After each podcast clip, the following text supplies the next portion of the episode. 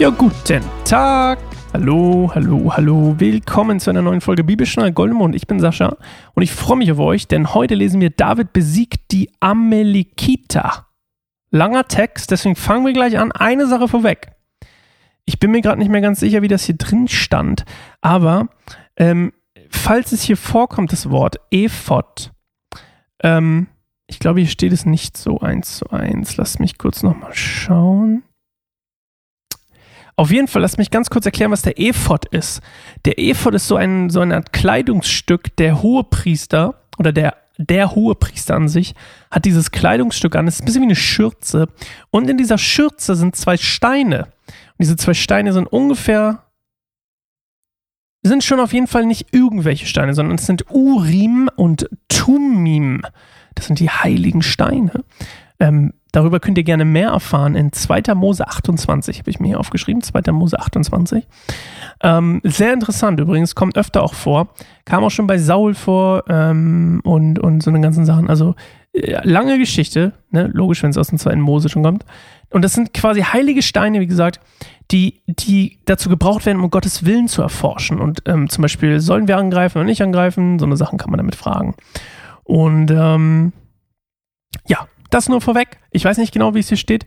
Ich bin mir gar nicht sicher, ob ich diese Übersetzung jemals gelesen habe oder ob ich Basisbibel gelesen habe. Aber wir werden sehen. Also, 1 Samuel 30. Drei Tage später, als David und seine Männer wieder in der Stadt Ziklag eintrafen, mussten sie feststellen, dass die Amalekiter in das Südland eingefallen waren und Ziklag niedergebrannt hatten.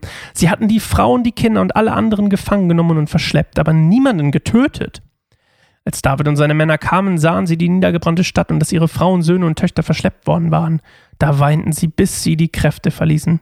Auch die beiden Frauen Davids, Ahinoam aus Jesreel und Abi, Abby, nicht schon wieder Abigail sagen, Abby, die Witwe Nabals aus Karmel, waren gefangen genommen worden. David befand sich in einer sehr schwierigen Lage, denn seine Männer waren über den Verlust ihrer Frauen und Kinder so verbittert, dass sie schon davon redeten, ihn zu steinigen.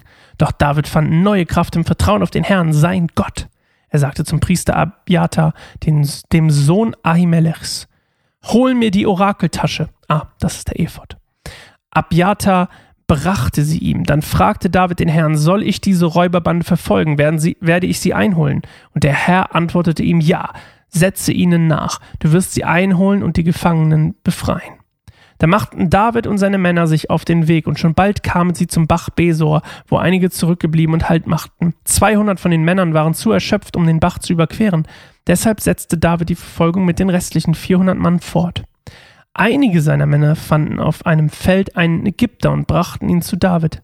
Sie gaben ihm etwas Brot zu essen und Wasser zu trinken, außerdem ein Stück Feigenkuchen und zwei Rosinenkuchen, weil er seit drei Tagen und Nächten nichts getrunken und gegessen hatte.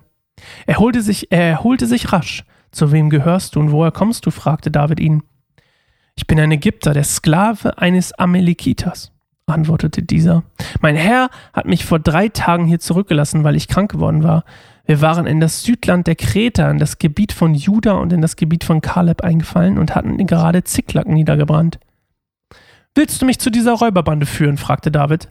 Der junge Mann antwortete, wenn du mir bei Gott schwörst, dass du mich nicht tötest, nicht töten und mich nicht meinem Herrn zurückgeben wirst, bringe ich dich zu diesen Räubern.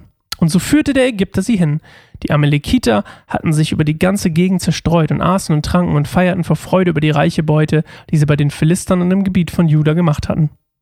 Früh am nächsten Morgen, als es gerade hell wurde, überfiel David die Amalekiter und schlug sie in dem Kampf, der bis zum Abend andauerte. Keiner von ihnen entkam, bis auf 400 junge Männer, die auf Kamelen flohen.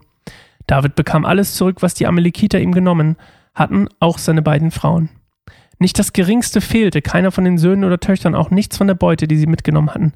David brachte alles zurück, er nahm alle Schafe und Rinder mit und seine Männer trieben sie vor, der, vor den anderen Viehherden her. Das alles gehört David, es ist seine Beute, sagten sie. Als sie zum Bach Besor kamen und dort wieder auf die 200 Männer trafen, die zu erschöpft gewesen waren, um weiter mit ihnen zu ziehen, kamen diese ihnen entgegen. David begrüßte sie freundlich, doch ein paar böse und nichtsnutzige Männer, die mit ihm gezogen waren, sagten, Sie sind nicht mit uns gegangen, deshalb bekommen sie auch nichts von der Beute. Gib ihnen ihre Frauen und Kinder und lass sie gehen. Aber David antwortete, nein, meine Brüder, geht nicht so mit dem um, was der Herr uns geschenkt hat. Er hat uns bewahrt und geholfen, den Feind zu besiegen. Glaubt ihr, irgendjemand wird euch zustimmen, wenn ihr so etwas sagt? Jeder bekommt den gleichen Anteil. Diejenigen, die in die, Schlacht, die in die Schlacht zogen, bekommen genauso viel wie diejenigen, die das Lager mit dem Gepäck bewachten. Alles soll miteinander geteilt werden. Dies galt auch weiterhin, denn David machte es zu einem gültigen Gesetz in Israel, das noch heute in Kraft ist. Als David nach Ziklag zurückkam, schickte er einen Teil der Beute an die Ältesten von Juda, mit denen er befreundet war. Hier ist ein Geschenk für euch aus der Beute von dem Feind des Herrn.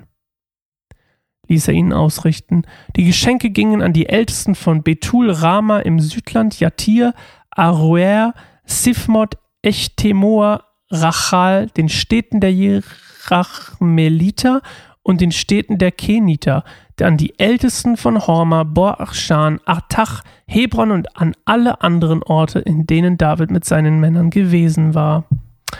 Also, David fragt, kommt, kommt quasi nach Hause, nach Ziklag und merkt, alles ist weg, alles ist niedergebrannt.